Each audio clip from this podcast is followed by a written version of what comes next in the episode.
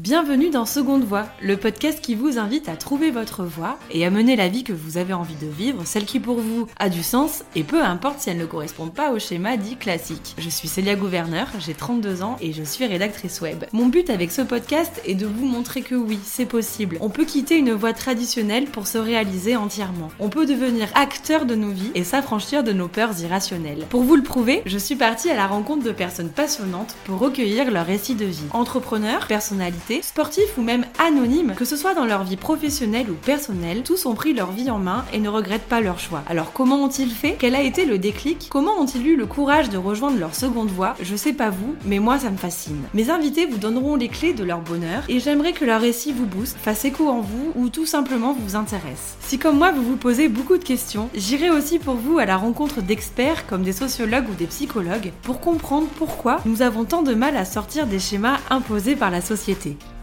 Pour ce quatrième épisode, on change de sujet pour s'intéresser au changement de vie perso. Et si finalement pour vivre heureux, nous n'avions pas besoin de grand-chose? C'est ce que Justine et Antoine nous apprennent dans cet épisode. Ils ont tout quitté pour suivre leur envie de vivre sur un voilier, et cela fait un an que ça dure, ils vivent à bord de Lady M, le voilier qu'ils ont acheté alors qu'ils étaient novices en navigation. Alors ils auraient pu attendre leur retraite pour vivre ce rêve, mais ils nous rappellent et franchement, ça fait du bien de l'entendre, que nous savons jamais ce qui peut se passer et que c'est maintenant ça se passe. Dans cet épisode, nous avons aussi abordé l'apprentissage de la voile, le bricolage, leur première navigation, la vie de couple dans un environnement restreint, mais aussi leur philosophie de vie et l'art de vivre bien avec peu. Allez, je vous laisse en bonne compagnie. Bonne écoute Bonjour Antoine et Justine, merci d'être avec nous dans ce studio à Nice et d'être euh, venus du port de Mandelieu, de, de pour euh, me rejoindre euh, aujourd'hui dans le studio. Je suis ravie de vous recevoir et j'espère que vous êtes aussi très content de, venir dans ce studio. Eh ben, bonjour,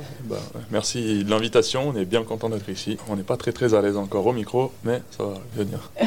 ça va le faire. Et alors c'est vrai que vous êtes plutôt à l'aise en vidéo parce que moi je vous ai connu grâce à vos vidéos YouTube, Positive Dreams Production, où en fait, vous vous filmez à bord de l'Ediem, qui est euh, le voilier que vous avez acheté il y a moins d'un an, c'est ça? Et ouais, à la base, Positive Dreams, c'était plutôt pour filmer les autres. Mais quand on a acheté le bateau, on s'est dit que ce serait sympa de partager un peu l'aventure et notre retour d'expérience, comme, comme on n'y connaissait pas grand-chose. Et voilà, de fil en aiguille, on a commencé à en faire une, puis deux, puis trois. Et en fait, euh, ça fait six mois, on en a, fait 26, je crois. Et on en est vite accro. On en est, c'est vrai, on regarde ça un peu comme une série et on a, en fait, on a l'impression d'apprendre en même temps que vous. Donc c'est ça qui est, euh, qui est très intéressant. C'est un peu le but de la chaîne, c'est pour montrer que euh, qu'on peut partir de pas grand chose et puis euh, voilà, ceux qui nous regardent, ils, progressent avec nous, ils voient notre progression et puis euh, ils peuvent se dire que c'est accessible pour eux aussi s'ils ont envie de, faire un projet comme le nôtre. C'est ça. On a, fait, on a, fait, quelques vidéos aussi justement, enfin on a fait les vidéos qu'on aurait aimé nous voir parce que quand on n'y connaissait rien, il n'y a, pas, a pas si longtemps, il y a un an on n'y connaissait rien, on a regardé sur YouTube comme tout le monde entre guillemets comment apprendre la voile ou quoi et tout nous paraissait un peu sorcier parce que soit les gars ils connaissent trop, soit. Enfin voilà, ça, paraît inaccessible. Du coup, on a, nous, on a essayé de faire des petites vidéos, même un peu des tutos sur l'électricité et tout, pour, euh, pour les débutants, le starter pack quoi. Eh ben, on vous remercie parce que pour le coup, euh, on comprend vraiment ce que, ce que vous faites et ce que vous dites. Et euh, c'est pas forcément facile de, comprendre quand on n'est pas dans, dans, ce milieu. Et là, voilà, vous vulgarisez et on comprend vraiment toutes les étapes. Donc, c'est. Est-ce qu'on comprend encore à la fin ou pas? C'est vrai, quand j'ai regardé une des dernières vidéos, je me suis dit flûte. Ça y est, on est devenu comme les autres, euh, on parle avec du langage de marin et tout. Je trouve qu'il y a toujours cette euh, fraîcheur euh, et peut-être la naïveté du débutant, enfin ça, ça, se dégage encore. Donc moi je trouve ça intéressant de. Bon, bah, on continue. vous avez, votre ADN encore. Après voilà, il y aura peut-être la saison 2 où là, ce sera les pros de la voile. Alors Antoine et, Justine, on va parler bien évidemment de, de, votre vie actuelle qui a, qui a beaucoup changé puisque vous vivez sur un voilier, euh, vous avez navigué euh, cet été, vous avez un mode de vie qui, tranche avec euh, des modes de vie plus classiques. et donc pour comprendre qui vous êtes, moi j'aurais aimé qu'on revienne un peu en arrière et savoir bah, bah, d'où vous venez, déjà respectivement d'où vous venez, quel type d'enfant étiez-vous? Est-ce que vous rêviez déjà d'aventure, de grands espaces, de paysages ou pas du tout? Et après si vous pouvez m'expliquer comment vous vous êtes rencontrés. Qui commence Allez, Justine. Ben, allez, je me lance. Euh, ben, moi, j'ai grandi euh, dans le centre de la France, dans un petit village euh, de 1000 habitants, dans une belle famille, très, très entourée. après, je pense que quand j'étais petite, je rêvais pas forcément de grands espaces ou de voyages. Je pense que je me suis vraiment construit après dans, dans, mes études d'infirmière. Au début, j'étais plutôt, je suis quelqu'un à la base de très réservé, assez stressé, et j'ai commencé à me construire vraiment dans les études d'infirmière où je me suis euh, découvert euh, une passion et j'ai compris un peu, euh, un peu la vie. Dans ma jeunesse, j'ai eu une vie plutôt, plutôt simple, une famille aimante un entourage, enfin tout, tout, allait bien et du coup dans mon travail j'ai rencontré des patients avec qui la vie a été assez difficile et du coup je me suis rendu compte bah, qu'il fallait profiter de la vie, qu'à tout moment tout pouvait basculer. Et donc je pense que c'est vraiment une partie décisive de ma vie et qui fait que j'en suis là aujourd'hui. Puis aussi euh, dans le travail, euh, dans mon premier stage, je me suis vraiment rendu compte aussi euh, que c'était essentiel de bah, d'aller au travail avec envie. Mm. Enfin, je suis arrivée dans des équipes assez standards avec des filles pleines de vie qui adorent leur travail, mais aussi beaucoup qui vont un peu au travail à reculons qui n'apprécient plus du tout ce qu'elles font, du coup qui traînent les pieds, qui sont un peu aigries. Et quand j'ai vu ces, infirmières, je me suis dit que je voulais pas devenir comme ça et que je voulais euh, toujours aller au travail avec envie. Et du coup, euh, bah voilà, aujourd'hui. Euh, tu, ne vas plus à ce travail d'ailleurs J'y bah, vais, j'y vais. par, après, depuis que je suis diplômée, j'ai beaucoup changé de, de travail.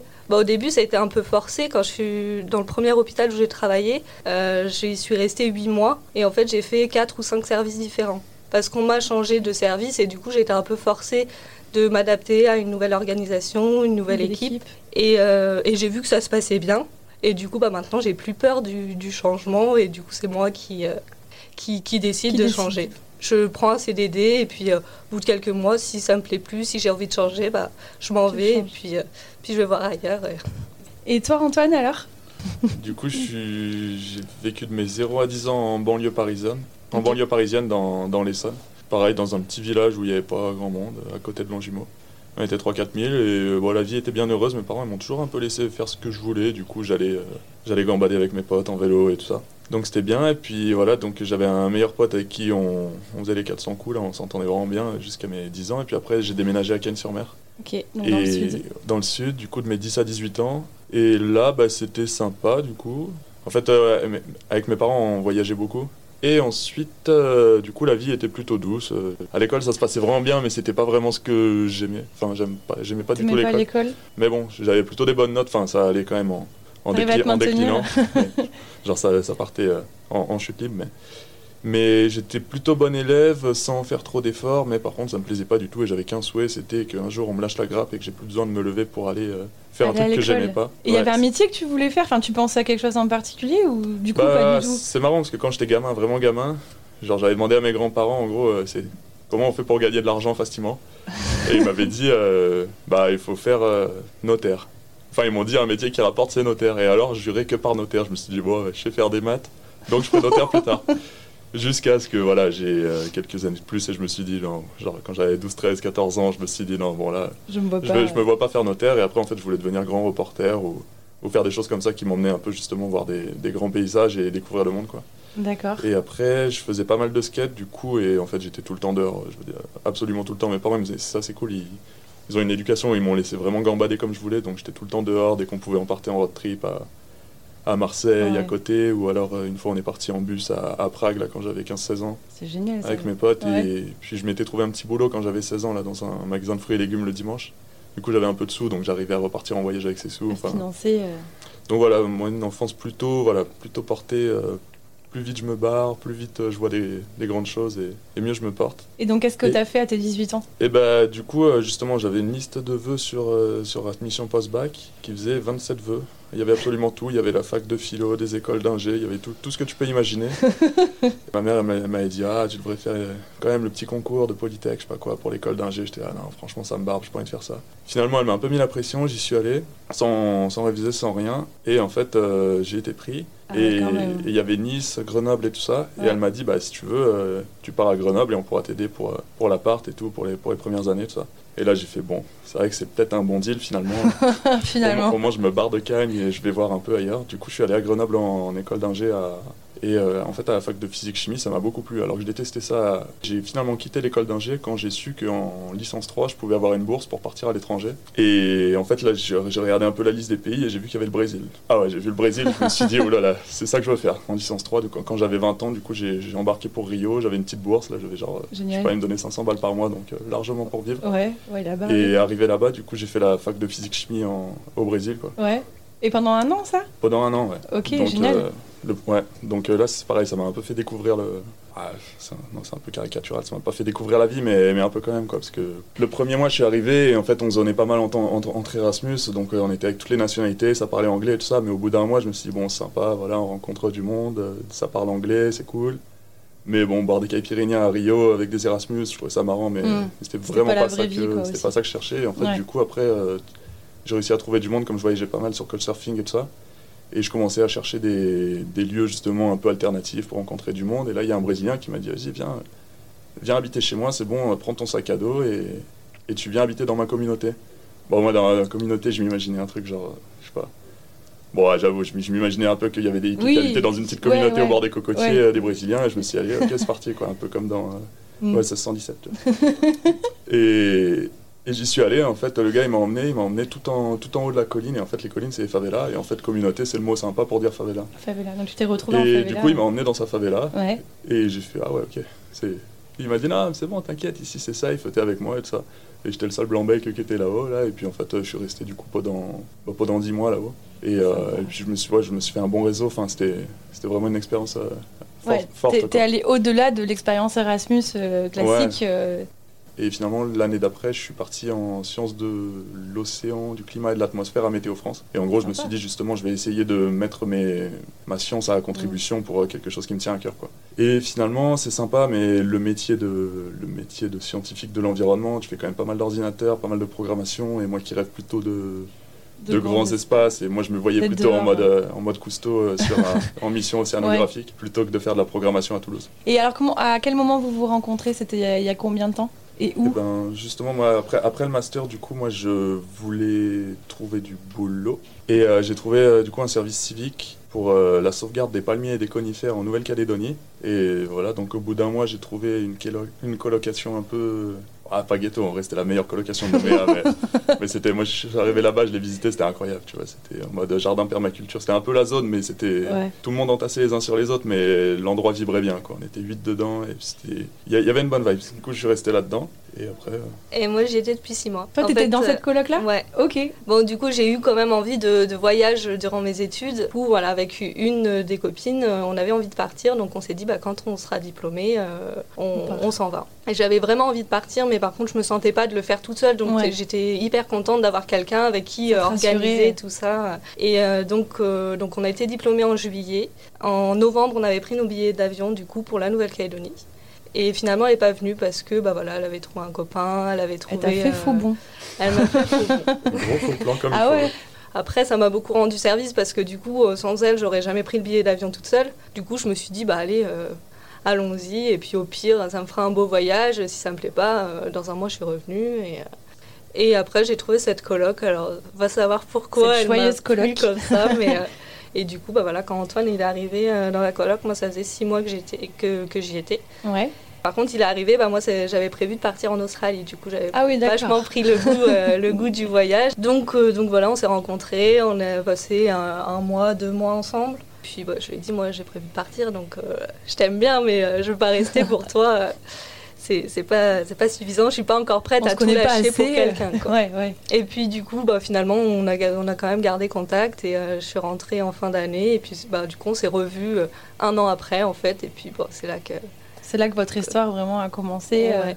Bah, Bon, les, les six premiers mois, c'était euh, bon, moi, je travaillais à Lyon, lui, il était à Toulouse. Donc, euh, à chaque fois que j'avais des jours de repos, euh, j'allais le voir le on, voir. on se voyait comme ça.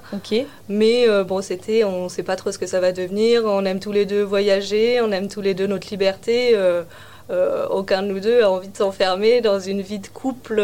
donc, donc voilà, ça s'est fait petit à petit. Et puis du coup, bah, quand on se voyait, on, on faisait des, des road trips en Twingo. Ouais, voilà, parce qu'il faut qu'on parle de cette fameuse euh, Twingo camping-car. Parce que la première fois que j'ai entendu ça, j'ai dit quoi Une Twingo camping-car Alors, Il va falloir m'expliquer le, le concept. Et euh, bah, du coup, je, je- je te coupe, Justine, je me permets, on va parler de cette Twingo. Euh, donc, ça, c'était avant d'acheter les DM tous les deux. Donc, Antoine, tu as cette idée de transformer une Twingo que tu as acheté 1000 balles, je crois? 1100. 1100. Ouais. 1100. et tu la transformes en van. Bah ouais, bah en fait avant j'avais une petite 125 avec euh, laquelle j'ai fait le Tour de France, je mettais la moto à l'arrière et tout. Enfin, moi j'aimais bien bourlinguer déjà avec une petite 125, je lui ai mis des sacrées aventures. Et quand je suis rentré de Nouvelle-Calédonie, du coup, j'ai filé la, la 125 à mon frère parce que justement je voulais lancer mon truc de vidéo et je me suis dit il faut que j'ai une voiture pour mettre un peu de matos dedans. Du coup, je suis rentré et je regardais un peu justement pour m'acheter un, un berlingot, une kangoo ou quoi et j'avais ouais 1000, 1500 balles à tout péter de budget. Et je me suis dit bon, qu'est-ce que j'achète? Et je me suis souvenu qu'il y avait un gars qui avait allongé les sièges de sa Twingo et je me souviens, j'avais même pas vu l'intérieur, mais je m'étais dit putain, il dort dans son Twingo. Enfin bref, et du coup, je me suis dit, allez, tu sais quoi, je vais, je vais acheter une Twingo. Donc avec un pote qui s'y connaît, là, on est parti, on a, on a trouvé la Twingo. Un beau jour, j'ai commencé à dire, bon, je vais baisser les sièges pour voir ce que ça donne. Puis après, j'ai fait, putain, c'est sympa, faudrait que j'essaye de dormir dedans. Du coup, avec un pote, là, on était parti dans les Landes, on a dormi une nuit dedans à deux, avec mon pote, là, en plein hiver. Bon, Ouais. ça s'est plutôt bien passé, ça faisait mal au dos, mais c'était plutôt pas mal. Et après, euh, après de fil en aiguille, j'étais dans une coloc à Toulouse et le gars travaillait, enfin, il, il travaillait bien de ses mains là. Il faisait des, des- Enfin bref, je lui ai dit de, de me faire une petite table pour, euh, pour la Twingo. Du coup, c'était juste une planche en bois, là, un, sommier qui tenait en tant que plage arrière et puis que j'arrivais à transformer en table à l'arrière. Et là, je le mets dans la voiture euh, en vrac comme ça parce que ça m'avait saoulé. Et genre, ça s'est mis en mode comme si ça faisait un sommier sur le lit. Là, Genre c'était ah, euh, un, un ca- un cadeau de un cadeau divin. du coup j'ai fait non tout incroyable. Du coup j'ai fait oh, il m'en faut deux comme ça. Je les ai mis, j'ai mis un matelas dessus et en fait ça te fait un sommier mais genre tu dors euh, royal luxe. Et du coup bah, c'était au moment où, où on se voyait bien avec Justine les week-ends et du coup bah je lui ai, je lui ai vendu euh, j'ai un j'ai un hôtel un milliard d'étoiles, une Twingo camping-car et puis voilà du coup on a, on a bien tripé. On est on a fait plein de trips avec on est parti on est faire le tour des Pyrénées. Du coup en plein hiver tu vois genre il faisait je sais pas, il faisait zéro la nuit, même, euh, même des, des températures négatives. On avait ouais. pris euh, les matelas, on les a mis ensemble, les, les duvets, on les a mis ensemble, un gros plaid. Et puis trop bien, on, on allait dormir à côté des sources chaudes du coup le matin et on allait aux sources chaudes, le soir on allait aux sources chaudes. Et, genre il fait zéro dehors, t'es à 40 degrés dans ton petit bain en plein milieu de la, de la montagne, y a pas un chat. Enfin, Et donc, et c'est à ce moment-là que vous vous dites, euh, bah, en fait, euh, finalement, à quoi ça sert aussi de, de payer des loyers alors que euh, on, on pourrait vivre en autonomie ou pas du tout. Si quand même, parce qu'à un moment on commencez était... à en parler, ouais. Ah ouais, à un moment, on commence à parler du camping-car, on se dit, putain, ouais, ça pourrait être pas mal quand même. On était justement en trip en Twingo, on voit un Mhm. camping-car au bord de la route, là, ils sont là, t'es- genre, t'as le grand champ, il y a le soleil, t'as le camping-car, Ouais. tu dis, putain, ouais, stylé quand même, Mhm. cette histoire. Tu dis quand même, on... Bah, et puis de par nos expériences, du coup, on avait, enfin, ça faisait déjà un petit moment qu'on commençait à comprendre qu'on n'avait pas besoin de grand chose pour, euh, pour vivre et pour être heureux, quoi. Donc, euh, qu'on n'avait pas besoin de- du grand appart. euh. donc, euh, donc voilà. Et puis la, la, la Twingo, ça fait que confirmer qu'on n'avait vraiment pas besoin de grand chose, quoi. Pour, Ouais, euh, ça, pour passer des arriviez, vacances de rêve, euh, il n'y avait pas besoin de, de lâcher euh, des, des milliers Mhm. d'euros, quoi. Moi, c'est vrai que pendant 15 jours, on a tripé, ouais, en plein hiver, pendant 15 jours, on a tripé sans, sans faire une nuit d'hôtel, alors que c'était annoncé la période de grand froid, là, c'était il y a 3-4 ans, je sais plus, en, en novembre. Et euh, ouais, pendant 15 jours, on a tripé à deux dans une Twingo, tu peux pas faire beaucoup plus petit. Et euh, ça va, on est rentré, on était frais comme des gardons, on était heureux, on a vu des paysages, on a, on a bien tripé. On est même allé surfer en Espagne. Ouais, non, c'est- Et ouais, et avec une Twingo à 1000 balles. Et... ouais, c'est ça. Ouais, donc ça s'est bien passé. Ouais. Et donc à quel moment euh, vous vous dites, euh, bon allez, on, va plus loin et on, on achète un, un voilier et euh, toi, euh, Justine, tu quittes. Parce que toi, t'étais à Bayonne après, euh, il me semble. Ouais. Ouais, en tant qu'infirmière. euh. À quel moment, là, vous vous dites, allez, ça y est, on, on se lance et on cherche à acheter un, un voilier à retaper? On, a, on habitait plus ou moins à Toulouse. Enfin, on a- Mm. Après, on a- et on s'est dit, bon, au lieu de faire des allers-retours, parce qu'on allait tout le temps à l'océan pour aller surfer et tout, et on s'est dit, au lieu de faire ça, on va faire le contraire. On va aller habiter à l'océan et puis on fera des allers-retours à Toulouse pour aller bosser. Donc, on a essayé de se mettre dans une petite assoce de voile. On avait fait une sortie avec eux, ça nous plaisait bien. On a visité des bateaux, pour, euh, mais juste par curiosité. Après, moi, du coup, j'ai essayé de trouver sur un site là pour embarquer en tant que en tant qu'équipier en fait. Donc pour te faire un peu la main. Pour me faire la main. Ouais, ouais. ok. Et du coup, mais j'allais toquer à toutes les portes en fait. Je- on a même euh, imprimé notre plus beau panneau là, en disant euh, on est Antoine et Justine, on veut apprendre à naviguer. On l'a placa- placardé à la capitainerie, mais personne nous a répondu.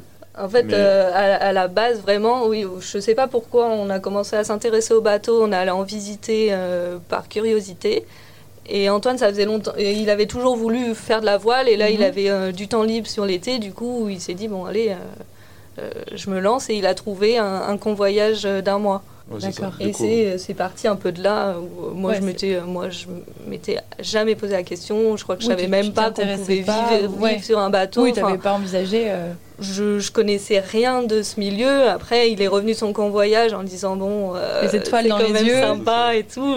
Et du coup, c'est là qu'on s'est un peu intéressé au truc. On s'est mis euh, dans l'école de voile. On a acheté notre petit, notre premier bateau, un petit optimiste, et on allait. euh, on allait se balader euh, sur les lacs euh, landais pour, euh, pour apprendre la voile. Alors, c'est, euh, normalement, c'est un petit bateau euh, pour euh, les enfants de Ouais, 13 c'est ans. ça. Nous, on montait tous les deux dedans et, euh, et on, a fait un- on s'est fait un peu la main comme ça. Et du coup, on voulait bah, gravir un peu les échelons en se disant bon, bah, là, on avait fait le tour euh, avec l'optimiste. On s'est dit bon, bah. Il est temps on- de passer aux choses sérieuses. on- même non, pas. On, voulait faire la- on voulait faire l'étape intermédiaire parce qu'après l'optimiste, l'optimiste c'est vraiment pour les enfants de moins de 13 ans. ouais. Et nous, on était à deux Deux, adultes ouais. dessus. Et après, l'étape de- du dessus, c'est un dériveur. Ouais, mais là, il n'y a pas encore cette idée de euh, on va vivre sur un voilier. euh, Non. Là, on est plutôt sur voilà apprendre. euh, Ah bah on voulait apprendre. Parce que moi quand je suis revenu, franchement quand je suis revenu du convoyage, du coup je regardais les bateaux sur le bon coin, je discutais un max avec le capitaine du bateau là, mhm. qui m'avait emmené. Et ju- justement à un moment en fait il m'a envoyé une annonce d'un bateau en acier de, de 10 mètres. Et il me dit ah regarde ce que j'ai vu et tout. Et genre c'est vrai qu'il il coûtait je sais plus 10 000 euros. Et je fais putain ouais, c'est pas mal et tout. Et dans ma tête c'est là que je me suis dit putain si le capitaine il se dit que je peux acheter un bateau c'est peut-être que finalement c'est possible. quoi. Ouais, c'est ça. Ouais. Ah, ah, Alors que même pendant le convoyage, je me disais, allez, peut-être un jour, quand j'aurai 40 ans, 50 ans, euh, tu sais, qu'on aura un peu des sous, je sais pas, qu'on sera un peu plus établi. ouais. Et d'ailleurs, pendant ce convoyage, t'as- eu quoi 4-5 jours de mal de mer?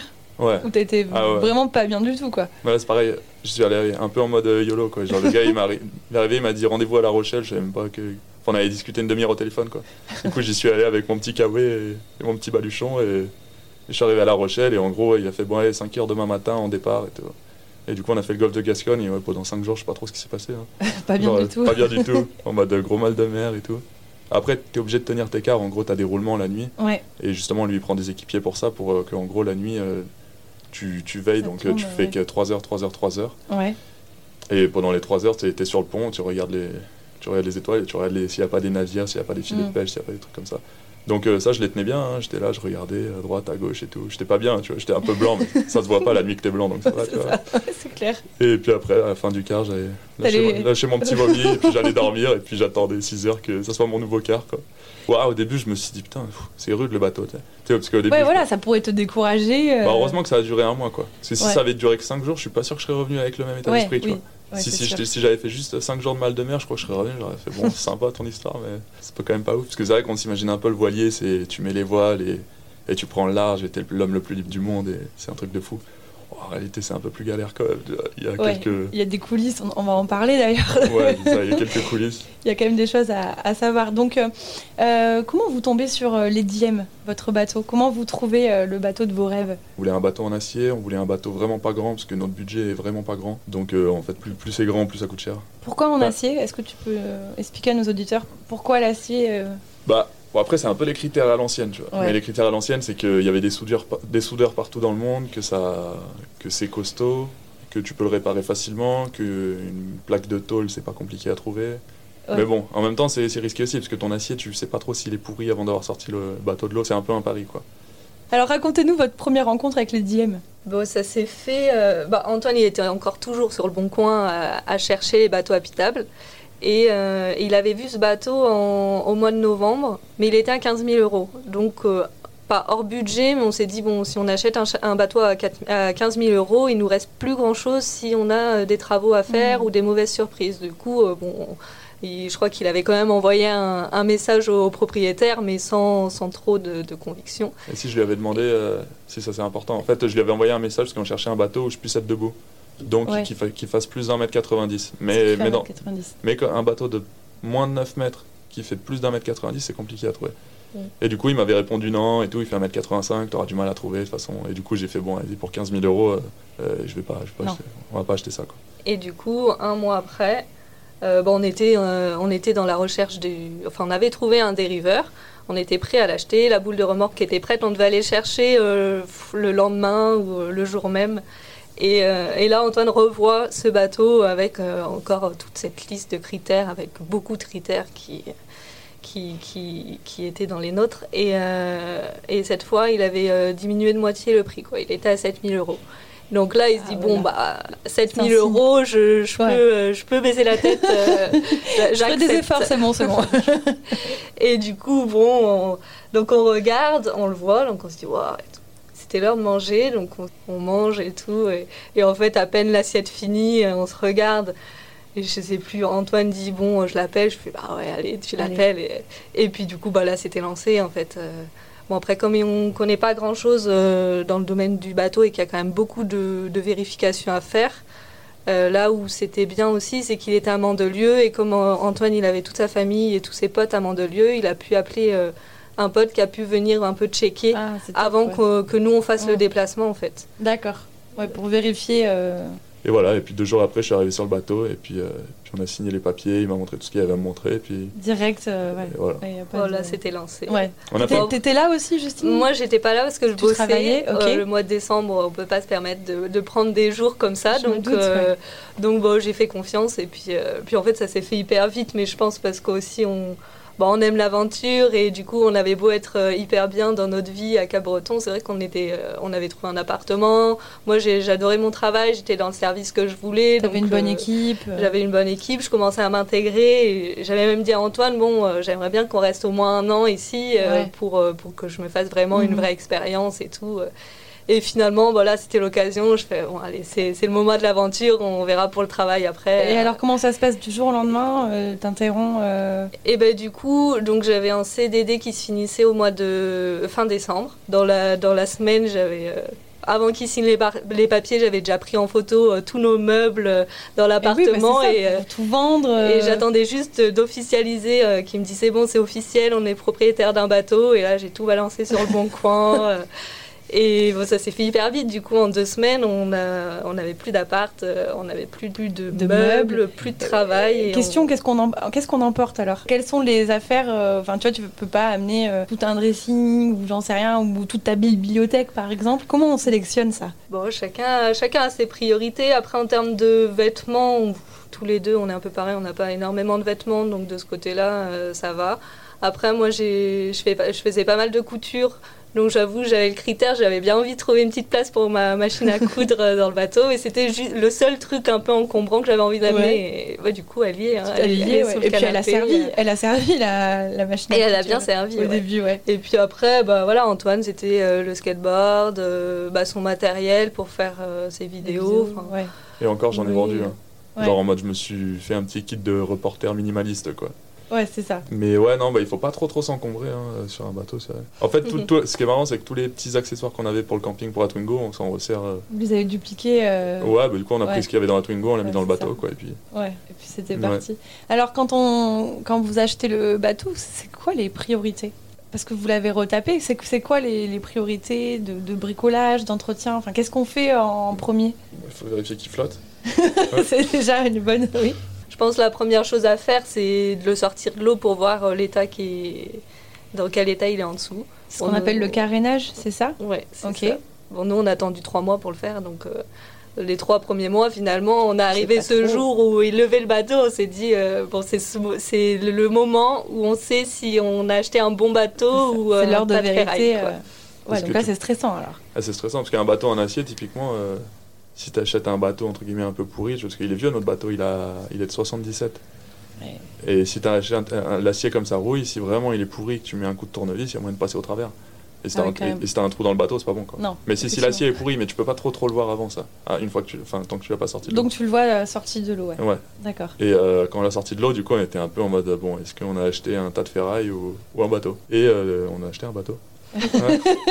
Ouf, on se Ouais, c'est ça, était bien soulagée quand même. Et, ouais. et après, donc, c'est c'est quoi les premiers euh, Parce que on vous voit dans les vidéos, euh, alors vous apprenez à. Enfin, vous partez pour euh, votre premier mouillage, en même temps, vous installez les panneaux euh, solaires, euh, les matelas bébés de la Twingo qui sont recyclés pour faire euh, votre lit. On voit euh, Ouais. Justine faire euh, de la couture. euh. Comment on fait quand on, on s'y connaît pas? Parce que vous, c'était votre cas, vous. Moi, moi, je trouve, après, c'est c'est ma philosophie personnelle, tu vois. C'est c'est pas forcément tout le monde qui réfléchit comme ça. Pour moi, plus c'est simple et moins il y a d'embrouille. Ok. Donc euh, l'idée, c'était un peu de simplifier au max le bateau, quoi. Genre, par exemple, les toilettes, il y avait des gros câbles. Et euh, si tu te prends le pied dans ce tuyau qui va directement à l'eau de mer et que le truc s'arrache, et ben, t'as un trou de la taille d'une balle de tennis dans ton bateau qui prend l'eau. Ouais. en- Enfin, en gros, en deux heures, t'as coulé. Bon, après, voilà, c'est moi qui fais des cheminements un peu comme ça dans ma tête qui me stressent, mais en même temps, si déjà tous les trucs qui te stressent, tu les enlèves ou tu fais en sorte que ça te stresse plus. Et en gros, si ton main il tient bien, que tu prends pas l'eau, que ton gouvernail tient bien, Ouais. t'as pas le droit de faire des trucs un peu à l'arrache, quoi. Sur les trucs structurels et tout ça, t'essayes. Faut aller au fond des choses. Faut aller au euh. fond des choses, quoi, histoire de pas laisser des trucs traîner. Après aussi, on a essayé de faire en sorte qu'on soit autonome en électricité. Ouais, alors c'est ça, comment on apprend l'électricité? Enfin, c'est quand on n'a Ouais. jamais fait. euh, Tuto YouTube. ouais. Ouais, voilà, YouTube, ouais. Mm. Mm.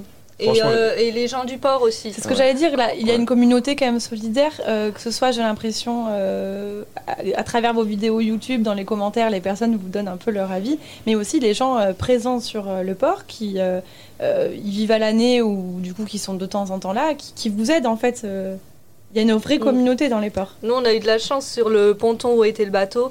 Justement, il y avait euh, déjà deux, trois personnes, euh, enfin, 4-5 personnes qui étaient souvent sur leur bateau. Et du coup, ben, on allait euh, à la pêche aux informations quand on avait besoin. On avait le voisin qui était euh, un ancien électricien, donc euh, ça Ah aide ouais. aussi. Ouais, On donne des petits c'est tips. bien loti quand même. hein. Et beaucoup, euh, ouais, c'est important. Et puis, c'est une communauté vraiment très, très solidaire. Le gros gros avantage, franchement, c'est d'être euh, jeune un peu, parce qu'on est un peu les mascottes. Et c'est vrai que quand ils te voient arriver que t'es jeune, bah, ils sont trop contents. Ils se disent, bah Ouais. trop bien, on va leur filer des tuyaux. Et... Ouais, ils vous ont pris sur leurs ailes- euh, sous leurs ailes et euh, ouais, on... Bah, ils se disent, en plus, tu sais, on a la patate, on est là en mode, on a envie de tout apprendre. Donc eux, ils sont là pour transmettre un peu aussi. Donc, ils- Mais après, l'électricité, franchement, euh, enfin, pour démystifier un peu le truc, Ouais. on n'y connaissait rien. Et quand on a ouvert le tableau fusible, on s'est dit, c'est quoi ce beam, c'est tout. Ça faisait trop flipper, il y a des fils partout. Et franchement, maintenant, je me dis, c'est juste, t'as un fil rouge, un fil noir, quoi, en fait. T'as Oui, juste, deux fils. Franchement, l'électricité dans un bateau, c'est vraiment euh, enfantin, quoi. Mm. Une fois que t'as compris euh, qu'il y avait un fil rouge, un fil noir, après, euh, franchement, c'est li- enfin, c'est de l'enfantillage, en fait. Et comment on fait pour être autonome en électricité? Un panneau solaire et une batterie. Voilà. Voilà. Mais Bah après, faut, là, du coup, on revient de six mois euh, de, de navigation et du coup, on, au début, on avait vraiment mis euh, le minimum pour avoir un peu d'électricité et maintenant, on sait euh, un peu plus nos besoins et du coup, on, on adapte, on adapte à nos besoins. En fait, voilà, vous testez. Et... Voilà. ouais. Là, les six mois, c'était un peu ça au début. Enfin, en début d'année, quand on a acheté le bateau, on a fait vraiment le minimum pour être confortable et, euh, et en sécurité. Et après, euh, après six mois, bah, du coup, on a encore une liste euh, hyper longue euh, de, de choses à améliorer parce que maintenant, on sait, on commence à bien connaître notre bateau Mm. et du coup, on sait ce qu'on a besoin, ce qu'il faut changer. Et euh, là, tu parles de, de navigation. Euh, comment vous êtes senti la première fois que vous avez pris la mer avec euh, les DM Bon, les, premiers, les premières sorties, clairement, on avait tous les voisins du ponton qui nous voyaient sortir et qui disaient Mais vous allez où? Il n'y a pas de vent. Oh, c'est très bien, on a des choses, il faut qu'on apprenne. S'il n'y a pas de vent, c'est c'est très bien. quoi.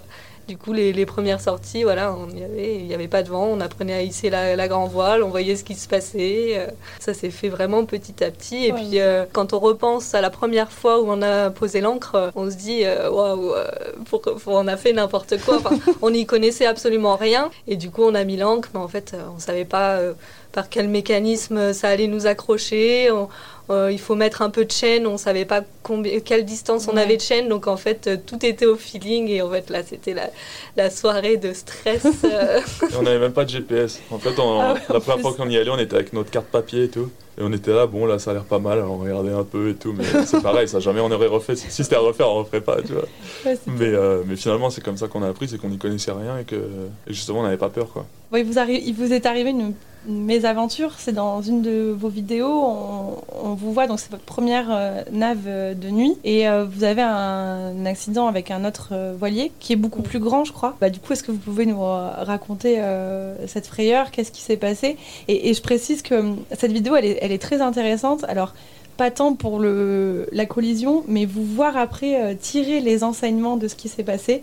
On vous voit reproduire euh, en papier votre, les DM et euh, le bateau et, et voir les différentes hypothèses, qu'est-ce qui s'est passé ce, ce jour-là. Et c'est ça que je trouve intéressant, c'est que je me dis, ils ont eu, parce que vous le dites à un moment que ça vous avez été quand même choqué, ça a été un moment où vous étiez un peu stressé. Mais c'est pas grave, encore une fois, vous êtes dans cette logique de on apprend et on essaie de voir qu'est-ce qui s'est passé. Et euh, vous le transmettez très bien dans cette euh, vidéo. Donc euh, j'aurais aimé avoir un peu votre récit de cette nuit-là. Bah, ouais, mais déjà, avant, on était parti, en fait, juste pour remettre Mm. dans le contexte, c'est que, le, en fait, on a fait trois mois de travaux à Mandelieu quand on était au port.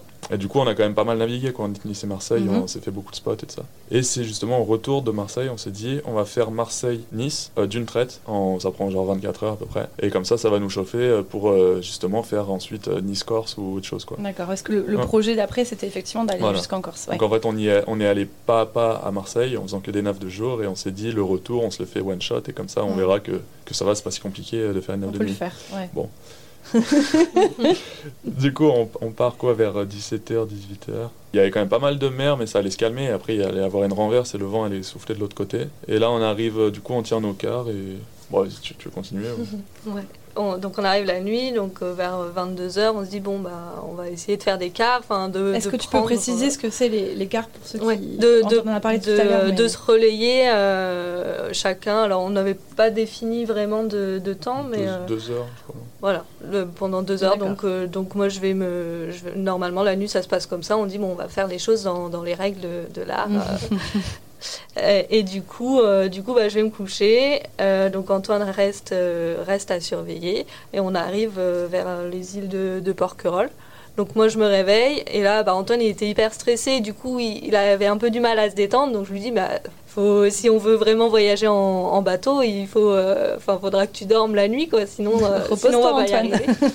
du coup bah, je le pousse un peu à aller se reposer Ouais. et donc là on était entre, euh, bah, entre la, la côte française et euh, l'île de Porquerolles Mhm. et du coup bah, il y avait euh, donc euh, toutes les lumières sur la côte Ouais. et l'île de Porquerolles avec un petit, un petit pic qui revenait. Donc moi j'étais vachement, j'étais vachement concentrée sur ce pic. On allait passer un passage un peu plus étroit, donc, donc euh, de- je faisais vraiment attention à ça. Et puis bon, je, faisais, euh, je regardais un peu le tour euh, du bateau et en fait il y a un bateau qui est arrivé sur la gauche. Donc de, il venait de la côte française. Et euh, je l'ai, je l'ai vu, mais vraiment quand je l'ai vu, Tu l'as pas vu euh, ni entendu, enfin rien. non, c'était vraiment au dernier moment. Du coup, bah, j'ai crié euh, à l'aide. Et eux n'ont pas crié, eux ne- non plus non. ne se sont pas rendus compte. de Non. la co- ouais. Et du coup, bah, ça s'est passé hyper vite. Donc j'ai appelé Antoine et euh, moi, je t'avoue qu'avec le stress comme ça, j'étais incapable de prendre une décision. Ouais, t'étais Enfin, paniqué. j'étais là. t'es- ouais. Bah, Ouais. je savais pas quoi faire. Le truc, c'est qu'il arrive hyper vite et la nuit, c'est hyper difficile de d'apprécier les distances. En Mhm. fait, on sait pas s'il va nous passer devant ou derrière, s'il est loin ou pas loin. Du coup, bah, là, Antoine, il prend la décision. Il me dit euh, euh, tourne à fond à gauche. Du coup, bah, ce que je fais. Et puis finalement, euh, on s'est un peu jeté sur lui. Enfin, en fait, on s'est tapé avant contre avant. Ouais. Et ce qui nous a fait euh, que notre bateau s'est collé au sien. Ça fait un peu euh, ventouse, quoi. Là, on sait même pas trop le, le fin mot de l'histoire, si, si vraiment il avait la priorité ou Ouais, si vous nous, pas. Dans tous les cas, on l'a vu trop tard pour euh, respecter euh, quelconque priorité. On a eu un choc du coup à l'avant, donc ça a enlevé, euh, ça a décroché un câble de l'avant qui, qui tient le mât. Donc du coup, ouais. il se dit tout de suite, moi je suis pas du tout dans, dans ce truc-là. Mais lui, il est à fond, donc il se dit merde, le mât il va peut-être tomber, il faut qu'on fasse quelque chose et tout. Donc on commence à raccrocher ça. Il va voir à l'intérieur, il voit qu'il n'y a, pas l'air d'avoir d'eau, et du coup, après avoir fait un peu l'état euh, l'état de, Des lieux, ouais. et du coup, bah voilà, voilà, on continue notre. euh, on avait une heure pour rejoindre hier, donc euh, on était là, là pour le coup. euh, je- Les yeux partout, je savais, enfin, était possible quoi. Et le jour euh, se lève dans combien de temps là? Ben là, c'était en plein milieu de la nuit, Ouais, donc euh, ça arrivait encore, à ouais. 1h du, 2h du mat. Donc il reste encore quelques heures euh, de nuit. euh, Ouais. On arrive au port, une fois qu'on est bien amarré, bon, on savait pas trop quoi faire. Quoi. Il était 4 heures du matin, on dit on pourrait aller dormir, mais en même temps, avec l'adrénaline, enfin, on n'a pas du tout envie de dormir. Et du coup, bon, bah, on commence à faire un peu des travaux, à se dire bon, bah allez, On s'y met, quoi. reparti, quoi. Enfin, pour pas se laisser abattre, parce que après, bah, grâce aux commentaires YouTube, euh, on avait euh, déjà, on s'était renseigné sur euh, quels euh, les, les chantiers Mhm. qui étaient bien, et du coup, il y en avait un au Lavandou, donc euh, pas trop loin. euh, Avec un gars qui faisait de la soudure. avec un gars voilà, qui faisait de la soudure et du coup on s'est dit bon euh, on n'est pas si loin, le bateau il flotte, on peut y aller quoi. Et du coup, on a repris la mer tout de suite. Je pense que c'est important aussi de. Enfin, cette navigation était importante. Antoine, il était fatigué, il allait se reposer. Il a dit euh, Je te laisse toute seule le surveiller. J'étais là, bon, bah, ok. Oui, pour que tu reprennes confiance. Ouais, et... c'est ça. Finalement, on n'a pas eu trop de dégâts. Bon, ça, ça aurait pu être plus grave et je pense que ça aurait pu tout, tout arrêter. Vraiment, ouais. C'est vrai Ouais. qu'au moment de la collision, moi, je, ma première pensée, c'était plus, euh, enfin, une fois qu'on a fait un peu l'état des lieux, c'était plus, euh, Ouah, on a un bateau solide, on va pouvoir aller loin, plutôt que, euh, ah merde, c'est trop dur, euh, je, je supporterai Mm. pas, quoi. Et c'est là qu'on s'est dit, ouais, bah, heureusement qu'on a un bateau en acier. Quoi. C'est là, voilà. Parce que franchement, un bateau en plastique, euh, le bateau il coulait, Mm. et je sais pas si on était en vie. Quoi. Enfin, C'est rare de se prendre un bateau, mais pas tant que ça, parce que après ça nous a bien rassuré. Du coup, on a mis la vidéo assez vite, on s'est dit comme ça, on va avoir des commentaires, Mm. euh, Ah, des gars qui vont pouvoir nous aider pour. euh, en fait, on, a, on, a- on s'est dit, bon, de toute façon, on pouvait rien faire d'autre. C'est sympa parce que dans les commentaires, il y, en a, il y en a pas mal qui nous ont dit, bah, en fait, euh, vous inquiétez pas. Bon, après, des cons, il y en a partout. Hein, tu sais, des gars qui disent, ah, pas de chance, la, mer, Ouais. la mer, elle est grande. Ou... Mais bon, ça, ça, là, tu les laisses où ils sont, tu vois. De toute façon, ils Mm. sortent pas du port, quoi. mais, euh, mais par contre, c'est vrai que, ouais, il y, en a, il y en a pas mal qui nous ont dit, bah, en fait, ça, ça nous arrive, enfin, c'est déjà arrivé. Et il y en a qui nous ont appelés, du coup, qui, nous, on s'est un peu déchargé émotionnellement de cette affaire parce que c'est vrai que comme on l'a mis en ligne, ben, on a pu la partager, quoi. Donc ça Mhm. fait du bien aussi de, de pas trop tout garder pour soi. Ouais, Et il y en a qui nous ont appelés, qui justement ont eu des collisions et tout ça, et qui, par exemple, ils se sont fait arracher par un remorqueur ou ils ont pris un bateau de pêcheur, ils ont failli couler. Ah, enfin, et en fait, ça, ça arrive quand même relativement souvent. Il y a même un gars qui nous a envoyé une vidéo, c'est pendant une compétition, donc des, des gars professionnels qui font ça toute leur vie. Il arrive à se prendre un bateau. Là, récemment, euh, un gars qui faisait une mini transat sur un 650, il s'est pris un bateau. En fait, ça arrive vraiment souvent. Et euh, ben, bon, bah, c'est- la vie, quoi. Comme un accident de voiture, ça peut arriver. Quoi. Mm. Et ça fait du bien de le savoir au moral aussi, de se dire, euh, bon, c'est pas parce qu'on est des chèvres et qu'on Oui, voilà. Ouais, qu'on n'a pas réussi à. Enfin, qu'on des sait pas faire, quoi, arrivent. voilà, ça. Ouais, c'est juste des choses Parce que si, c'est vrai que si tu le partages pas, je me dis si, la- on est- si c'était la même chose qui nous était arrivé, qu'on l'aurait un peu gardé pour nous et tout, je pense que moralement on se serait dit bon, euh, c'est peut-être pas fait pour nous, tu sais, on n'est pas capable de faire une nave de Mm. nuit sans se prendre un bateau. Enfin, Oui, tu te remets en question. tu te remets en question, ouais. bon, on s'est un peu remis en question quand même, parce que Ouais. Forcément, il n'y a pas non plus tout le monde qui se prend un bateau, donc c'est pas. Mm. On, a, on a fait quelques torts. Mais ça nous a bien servi de leçon, on a appris plein de choses, et puis ouais, maintenant, on s'est pas repris de bateau depuis. Quoi. Ouais, vous n'avez pas eu de grosses galères. euh. Donc cet été, en plus, vous êtes, vous êtes parti donc, euh, en Corse, vous avez fait une, une grosse navigation. Ouais, du coup, on s'est fait deux navigations de nuit, et les deux s'est vraiment bien passé, mais en fait, en Méditerranée, il y a énormément de trafic, quoi. Mm. Par exemple, si tu fais une transatlantique, enfin, je sais pas, j'ai jamais fait, mais de, ce- de ce que j'ai lu et de ce que j'ai entendu en tout cas, tu pars au Caraïbes, bah, t'as un peu de cargo au début et tout ça, mais une fois que t'es lancé, après, euh, pendant, 20, Tu croises plus. pendant vraiment 25 jours, tu, route, tu- ouais. tu croises personne. Mm. Alors que nous, par exemple, rien que sur une navigation de 24 heures, on a croisé euh, 15 ferries, quoi. Ouais. Et Ouais. 15 ferries où il faut, euh, il faut bien anticiper le truc. Après, que tu sois en route de collision directe, que ça tombe pile poil au même endroit, c'est pas de chance. Mais, mais bon, faut pas jouer. Enfin, une fois que tu sais que tu es en route potentiellement de collision, mieux vaut s'écarter. quoi. Ouais. Donc maintenant, on s'écarte toujours. Et, et après, voilà, la- et maintenant, les navigations de nuit près des côtes aussi, on sait que c'est pas le bon plan. quoi. Mm. Parce que c'est ça, une fois que tu es au large, c'est quand même mieux parce que t'as pas de lumière, tu as juste ça les étoiles. et gêne, ouais. Alors que près de la côte, tu as toutes les lumières et en fait, c'est Versailles. Quoi. Quand tu Ouais. regardes, euh, tu fais une navigation longe-côte depuis, depuis ton bateau, si t'es pas très loin des côtes, c'est vraiment difficile de s'y. Le- gars, je pense qu'il est arrivé en 15 minutes de son port d'attache. quoi. Ouais, en Enfin, plus. si tu veux, en 15 minutes, tu l'as pas vu, il suffit que tu t'aies pas tourné la tête pendant 15 Mm. minutes pour qu'il il soit sur toi. Quoi. Ouais. Est-ce que vous vous sentez quand même libre de toute contrainte et euh, libre d'une routine où euh, effectivement, même dans ce genre euh, d'aventure et de mode de vie, il y a quand même des contraintes et une routine? Il y a quand même beaucoup de contraintes. Après, on est libre dans le sens où, euh, où ce qu'on nous impose, c'est la nature qui nous l'impose. En fait, on est vraiment euh, dépendant de, de la météo, de l'état de la mer et l'état du vent, et c'est tout en fonction de ça. Quoi. On regarde la météo euh, dix fois par jour, et euh, enfin, nos journées sont rythmées euh, par la météo. Quoi. Donc, euh, libre, oui, mais euh, avec quand même pas mal de contraintes. C'est ça Ton, ouais. ton bateau, tu peux pas trop trop l'abandonner. Enfin, si tu le, si tu fais pas un entretien courant, si tu vérifies pas tout le temps euh, tout ce qui tout ce qu'il y a à vérifier. Donc tu es dépendant de ton bateau et dépendant de la météo, quoi. Donc Oui. c'est c'est un choix après. Mais à côté de ça, comme tu dis, il y a les moments où euh, tu te retrouves un peu euh, dans l'endroit pa- paradisiaque, euh, seul au monde, au milieu de l'eau, avec des eaux turquoises. ton activité principale, c'est d'aller sauter dans l'eau pour voir les poissons. Enfin, donc, c'est euh, bah, souvent ce qu'on entend dire, c'est que la vie en bateau, c'est la vie à 100%. Quoi. C'est euh, Mhm. quand il y a du stress, c'est euh, 100% de stress, et, mais quand c'est du bonheur, bah, c'est pareil. Quoi. T'en profites. Euh. Les auditeurs nous écoutent et je suis sûre qu'ils se posent la question. Ouais, ok, concrètement, combien ça leur coûte Combien ils dépensent en gros par mois et de quoi ils vivent Quels sont leurs, leurs revenus Si vous pouvez donner un peu des, des indications sur le budget, euh, par exemple du port, combien ça coûte d'être euh, au port et euh, surtout bah, qu'est- qu'est-ce qui rentre à peu près par mois Est-ce que ça vous suffit? Ah, Après, ça dépend vachement parce qu'en gros, nous, avec le budget qu'on a, entre guillemets, de- de- depuis le début qu'on a payé le bateau jusqu'à maintenant, il y en a limite euh, en un mois, ils vont avoir claqué ça en bateau. Quoi. Des bateaux, déjà, il y en a de, tous les prix, mais bon, on va dire qu'un bateau comme le nôtre, à 10-15 000 euros, tu peux en avoir un propre. Quoi. Niveau du port, bah, pour l'hiver, c'est pas très très cher et tu trouves des places euh, assez facilement et ça peut aller de 200 à 600 euros, quoi, suivant là où tu vas. Par exemple, cet été, nous, c'est vrai qu'on dépensait pas énormément parce que si, on, si tu vas pas au port, tu, tu mets l'ancre, là c'est gratuit, puis après, bah, t'achètes ta bouffe et puis voilà. Non, Ouais, si tu t'as des panneaux, si, euh. si des panneaux solaires et après, il faut que tu te ravitailles en eau. Nous, on a, on, on a de quoi survivre pendant un mois en termes d'eau et, et de bouffe, donc pendant un mois, on, on peut ne pas aller, euh, on peut ne pas aller au port pendant un mois. En gros, nous, on a ça comme autonomie. Mais euh, nous, euh, notre dépense principale, bah, c'est la nourriture, donc comme tout le monde. Et après, au niveau du bateau, comme c'est notre seul loyer, ben, en fait,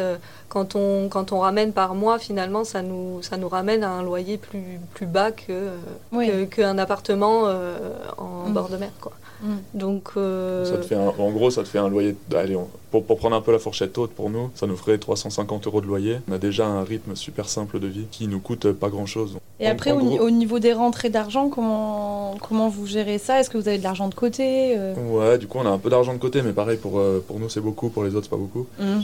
Donc, nous, on a un peu d'argent de côté. Je pense que c'est vraiment important, par contre, quand t'as quand t'as un bateau, d'avoir une bonne sécurité Ouais. derrière, quoi. Enfin, je sais pas, si t'as un bateau à 10 000 euros, d'avoir euh, au moins 5 ou 10 000 euros de côté, ça peut quand même dépanner.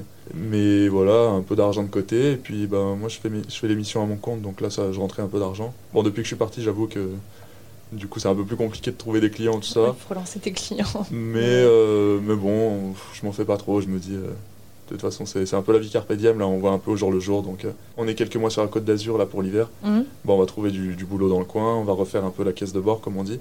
Et après, cet été, euh, au printemps, bah, soit Grèce, soit Baléares, soit Portugal, soit. Je sais pas en fait. hein. Là où il y a du bleu, quoi. tu vois. Ouais, c'est- ça qui est génial. En fait, la question que je me pose, c'est est-ce que la vie en voilier fait que tu vois, tu dis, euh, je sais pas, on vit le jour au jour le jour carpe diem, ou si c'est aussi votre caractère qui est comme ça euh, Je pense que c'est plutôt notre- nos, Ouais. nos caractères. Après, je pense que la vie en voilier, il faut justement apprendre à vivre au jour le jour parce que, euh, parce que si on a un programme trop précis, ben en fait, euh, si la météo elle est pas clémente, euh, on peut pas respecter notre programme. Donc, euh, donc je pense que pour vivre en voilier, vivre, euh, il faut apprendre à vivre euh, au jour le jour, à changer les- le programme euh, du jour au lendemain, euh, à s'adapter en fait. Vous voyez là revenir à une vie en appartement dans quelques temps euh, ou pas? Ouais, dans une cabane, euh, tu vois, un truc Ouais. un peu autonome. Enfin, en appart en pleine ville, je crois que non. Mais, mais bon, en même temps, on n'a jamais voulu ça, quoi. Enfin, on a, Ouais. même, euh, même avant le bateau, je pense qu'on n'aurait été pas prêt, quoi.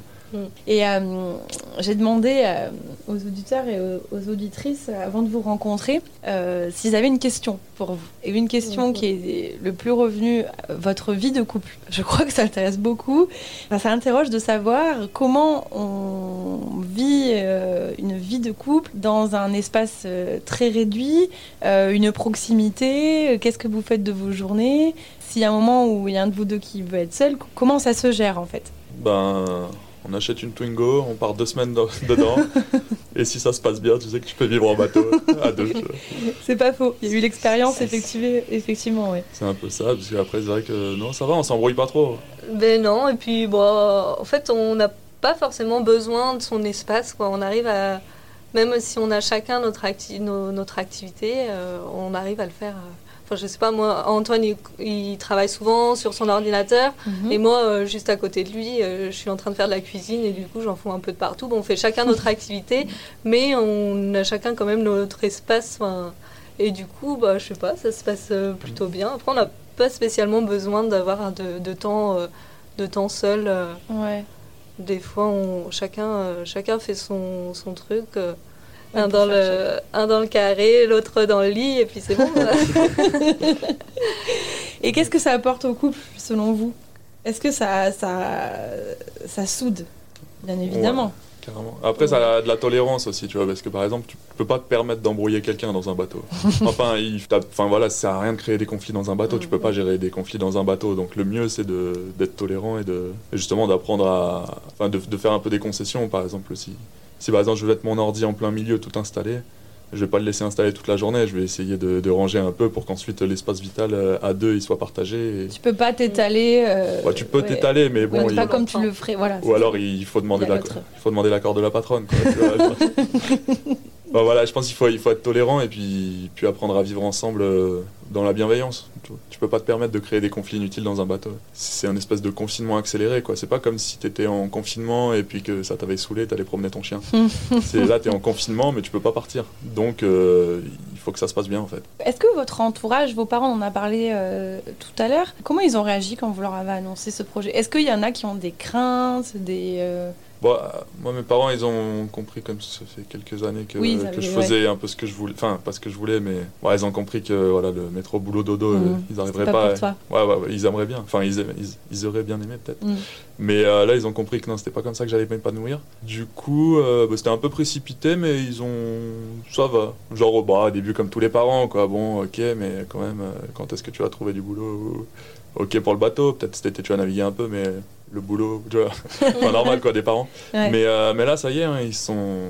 Ils sont faits à l'idée. Ils se sont fait à l'idée. Ma mère, dès qu'on, dès qu'elle peut, elle vient sortir avec nous. Ah, Enfin, elle est là. euh. Ah ouais, euh, s'il y a un petit créneau, là, si vous allez aux îles, vous pouvez m'emmener et tout. Enfin, Bah, moi, ils sont bah, pas mal inquiets quand même parce que euh, c'est un milieu qu'ils connaissent pas du tout. Petit à petit, voilà, à force de venir nous rendre visite sur le bateau, ils comprennent qu'en fait, on n'a pas besoin de grand chose et du coup, bon, il y a toujours, euh, co- comme, euh, comme Antoine, euh, alors euh, le travail, euh, ça vient Mais bon, pareil, depuis que, depuis que je suis diplômée, ils ont bien compris que le travail, euh, je faisais mes petites pauses et quand j'avais envie, j'y retournais. Et voilà, ils me disent, bah, le travail, je, bah, le travail pourquoi J'ai des sous euh, pour vivre, euh, j'ai pas besoin de plus. euh.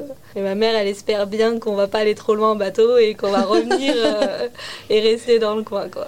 Après, c'est une mentalité aussi. C'est vrai Ouais. que les... il y en a beaucoup, et nous, on aurait pu aussi faire ce choix, qui se disent bon, allez, ok, je trime un peu toute ma vie, et euh, quand je serai plus vieux, à la Mm. retraite, et ben, je m'achète un bateau, je fais le tour du monde. Le problème, c'est qu'en fait, bah, une fois que tu arrives à la retraite, tu plus forcément énormément d'énergie, et sur le bateau, il te faut quand même un- une sacrée dose d'énergie. quoi. S'il y a besoin de travailler, hop, on va travailler six mois et on, quand on va travailler, on a envie d'y aller. Donc du coup, on y va avec le plaisir. Et puis quand on en a marre, hop, on repart à la retraite euh, pour quelques mois. et on profite. Et, euh, Moi, c'est vrai que mes plans, je les fais pas à plus de 3-4 mois. quoi. Ouais. C'est ça. Enfin, en fait, il se passe tellement de trucs que, que moi, j'ai vraiment du mal à me, projeter, à me projeter à plus de quelques mois. Et quand on parle de la retraite, euh, je préfère à la limite mettre un peu de sous de côté petit à petit. Et puis justement, à la retraite, avoir, avoir ma petite cabane euh, quelque part avec euh, mon terrain et, et au moins avoir ça, quoi. Plutôt que de miser sur une retraite qui potentiellement on n'aura jamais, quoi. Et puis, bah, au moins, là, on se dit, c'est con, hein, mais peut-être, euh, si demain je meurs, et ben je me dirais, franchement, sans regret, quoi. Ouais, Enfin, on ça. aura fait tout ce qu'on a. Enfin, l'impression d'avoir vécu à, fond les choses, d'aller au, Bah, au ouais. bout de ce qu'on a envie. C'est ça pour vous la liberté? Ben ouais, je crois que ma liberté, c'est de pouvoir, se, pouvoir mourir à tout moment. Enfin, ou au moins pouvoir s'endormir sur ses deux oreilles le soir en se disant, bah c'est bon, j'ai ma, ma journée, enfin, j'ai fait au mieux avec ce que j'avais, quoi. Ouais. Et de, que à tout moment, si, si tout s'arrête d'un coup, bah, je sois pas là à me dire, oh, j'ai des regrets ou quoi que ce soit. Là, au moins, bah, j'aurais sûrement pu faire mieux, on peut toujours faire mieux, mais je veux dire, déjà de moi me sentir bien avec ma conscience et me dire, ok, le- l'en- l'enfant l'enfant que j'étais, il serait, il serait fier de toi, tu vois. Je me dis, ah, ça va.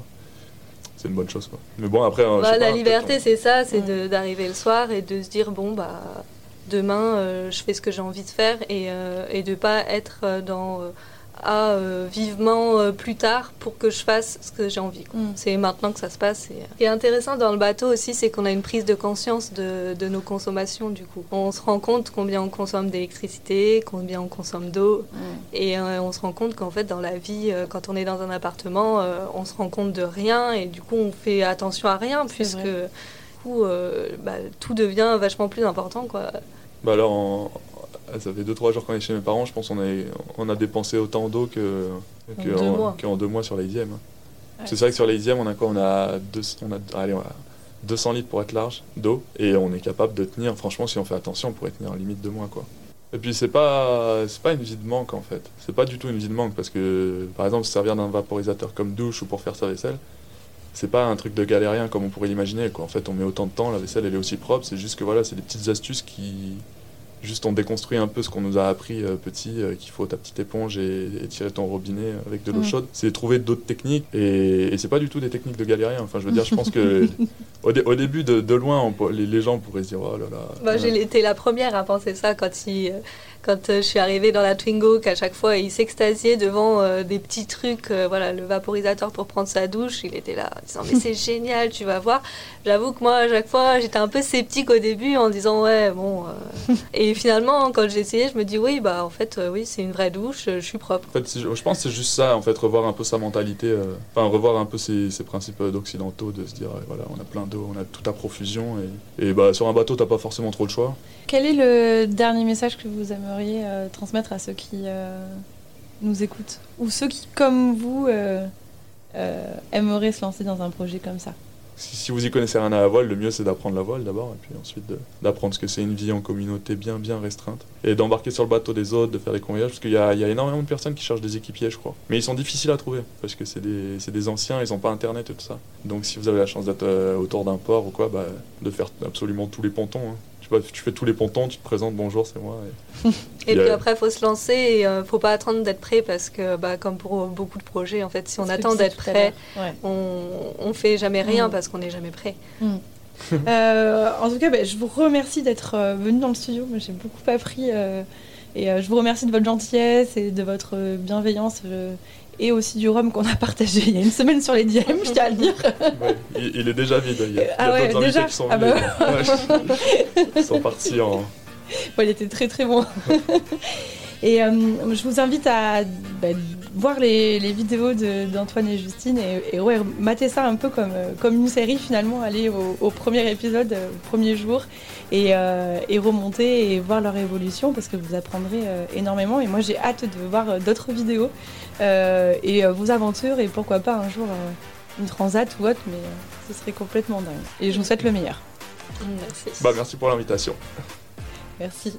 J'espère que cet épisode vous a plu. Si c'est le cas, n'hésitez pas à le faire savoir en en parlant autour de vous, en le partageant sur les réseaux sociaux ou alors en mettant une note et un commentaire sur Apple Podcast. Dans 15 jours, nous aborderons un autre thème tout aussi passionnant, le sport de haut niveau. Pour cela, j'ai rencontré Florent Marais, médaillé paralympique en natation aux Jeux de Tokyo. Avec lui, nous aborderons le regard des autres quand on a un handicap et l'exigence du sport de haut niveau. Il vous donnera aussi ses astuces de préparation mentale que vous pourrez adopter dans votre vie de tous les jours. Alors je vous dis à très vite